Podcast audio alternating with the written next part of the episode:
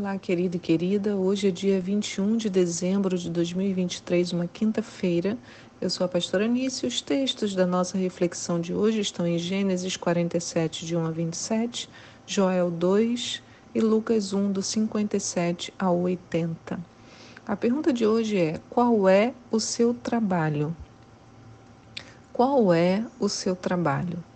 Você conhece essa antiga canção que diz: É meu, somente meu, todo o trabalho, e o teu trabalho é descansar em mim?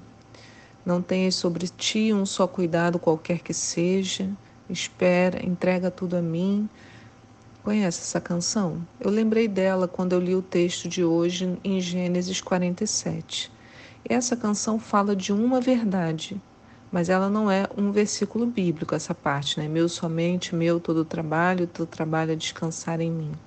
Tentei encontrá-lo, mas não há exatamente com essas palavras. Algumas pessoas é, o associaram a Provérbios 3, no verso 5, ou Salmos 47, que dizem assim: Confia no Senhor e pratica o bem, assim habitarás na terra e te nutrirás com a fé. Deleita-te no Senhor e ele satisfará os desejos do teu coração. Entrega o teu caminho ao Senhor, confia nele, o mais ele fará. Em Provérbios 3, 5 diz: Confia no Senhor de todo o teu coração, não te apoies no teu próprio entendimento. Reconhece o Senhor em todos os teus caminhos e ele endireitará as tuas veredas. Então, é verdade que nós devemos confiar e nos deleitar no Senhor, descansar nele mas nós não podemos distorcer o sentido desses versos. Eles nos dizem para descansar no Senhor, que a nossa força vem dele, que a nossa confiança não pode se apoiar em nosso próprio conhecimento. Porém, nada disso quer dizer que não devemos trabalhar. Pelo contrário, a Bíblia nos exorta de forma direta e em muitos outros trechos que devemos empregar o esforço das nossas mãos né? Provérbio 10, 4 diz: O que trabalha com mão remissa ou empobrece. Gente, tem um, um, um mico aqui na minha. que susto! Ai, que bonitinho. Ai, meu coração agora. Eu nem sei onde eu parei.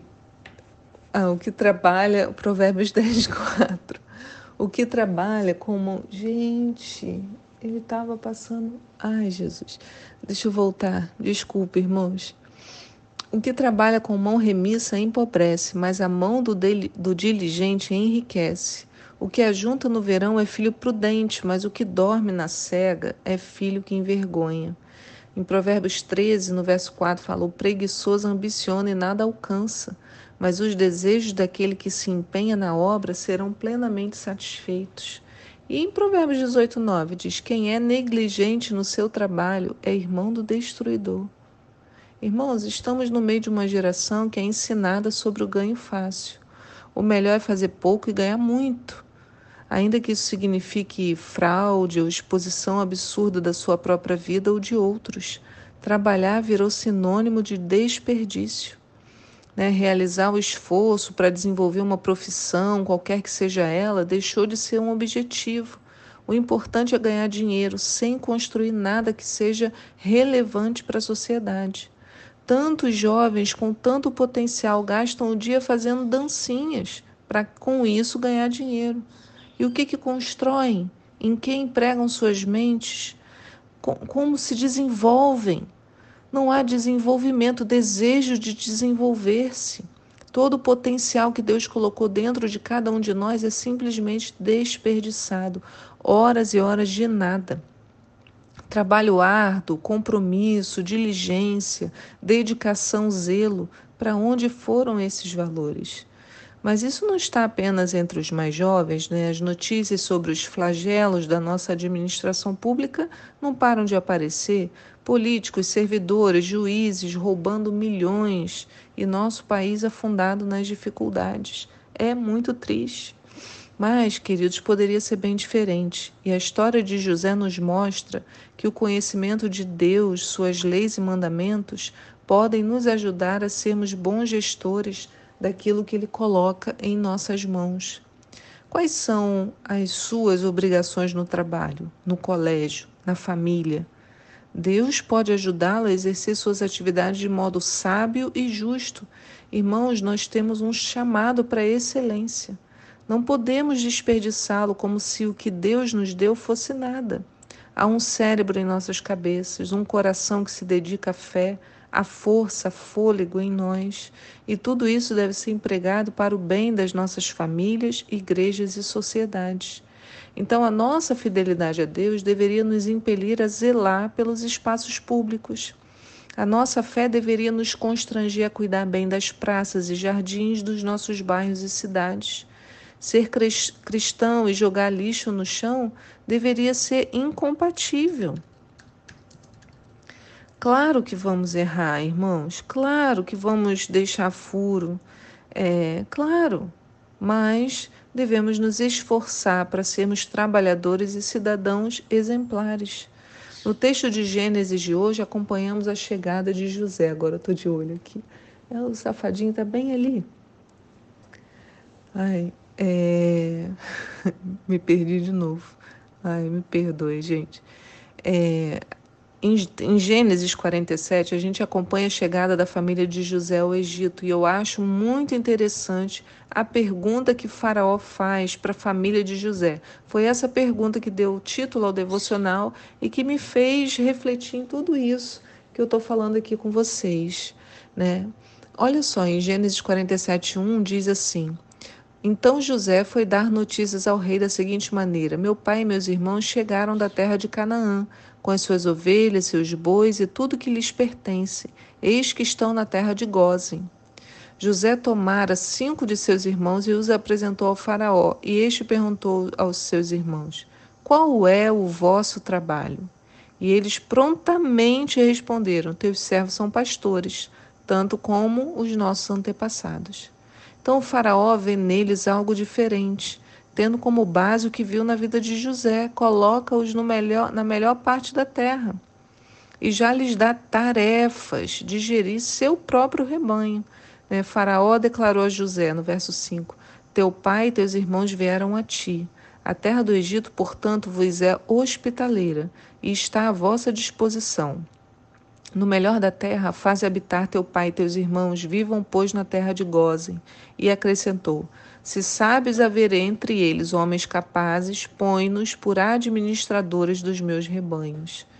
Então, os irmãos de José podiam argumentar, mas somos irmãos de José, a gente só quer desfrutar do bem bom, como a gente diz, né? Veja que isso não fazia parte do pensamento nem de Faraó, nem de José e nem de seus irmãos. Homens improdutivos não faziam o menor sentido para aquela sociedade e não deveria fazer sentido hoje. Somos chamados a uma vida frutífera e isso em qualquer área. Se eu sou carpinteiro, eu tenho que produzir. Artistas farão suas obras, cantores comporão, cantarão, faxineiros limparão com excelência, professores se dedicarão ao ensino, à produção de novos conteúdos, advogados advogarão, pastores cuidarão de seus rebanhos, ministérios, pessoas que se dedicam integralmente ao ministério, farão o seu trabalho que também é obra, é justo, é trabalho também, cada um na sua profissão.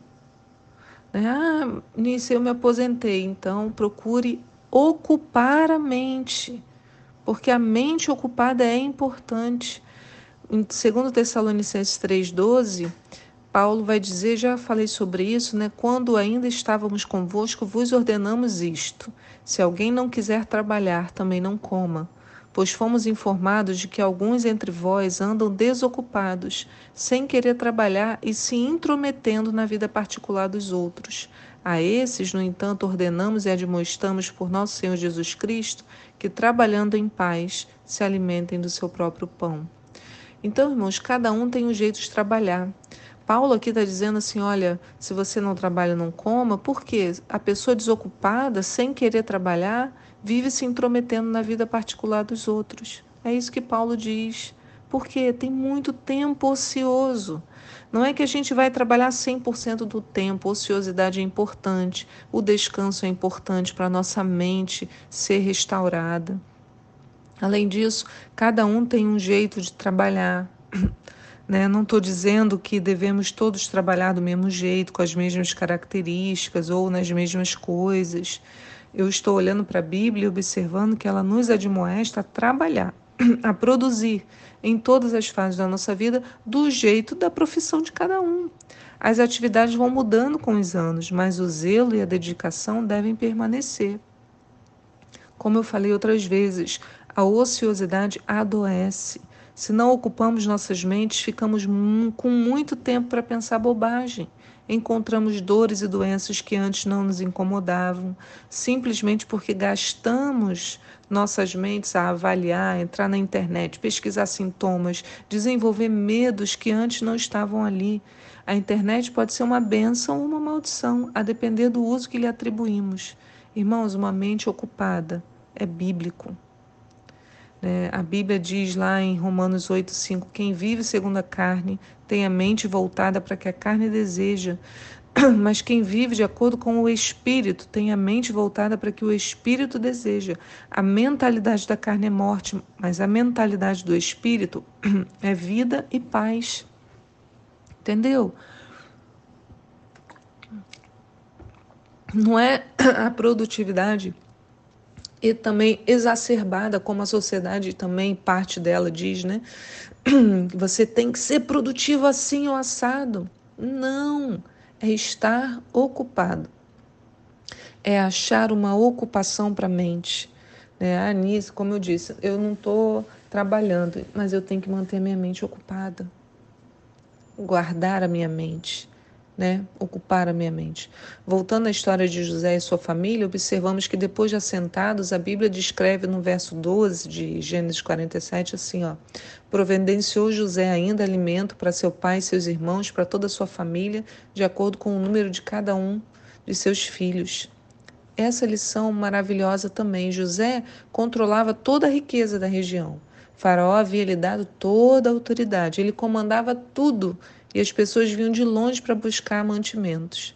Então José podia ter se aproveitado da riqueza e autoridade para esbanjar com a sua família, para dar benefícios extras, para fazer o que bem entendesse, mas ele não o fez.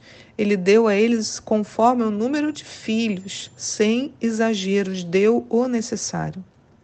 Os tempos eram difíceis e José sabia disso. Não podia dar tudo a uns enquanto outros pereceriam. Ele era equilibrado e justo, como nós precisamos buscar isso. Esse é o tipo de conhecimento que a gente tem que buscar para nós. Em tempos de roubos e benefícios para apenas uma parte muito pequena da nossa população, nós somos ensinados a compartilhar com sabedoria. Não precisamos agir conforme as pessoas que estão ao nosso redor. Podemos ser uma luz em meio a tantas trevas. Então, irmão, se algo lhe for dado, faça bom uso. Não pense, agora eu vou me dar bem. Mas busque do Senhor a sabedoria para administrar adequadamente o que recebe e seja ainda mais próspero e feliz. Que a nossa, o nosso esforço seja no sentido do que José fez, empenhar o trabalho para abençoar a muitos. Isso pode ser em qualquer profissão que a gente esteja. José não estava dentro de uma igreja e ainda assim abençoou multidões. Nós também podemos abençoar multidões, né, daquelas que o Senhor trouxer dentro da atividade que Ele colocou nas nossas mãos. Ah, que essa palavra venha como um bálsamo e uma um, um manifestar de desejo no nosso coração de produzirmos, né, sermos produtivos naquilo e no lugar onde o Senhor nos colocar. Que Deus abençoe seu dia hoje e eu te espero aqui para um próximo devocional. Tchau.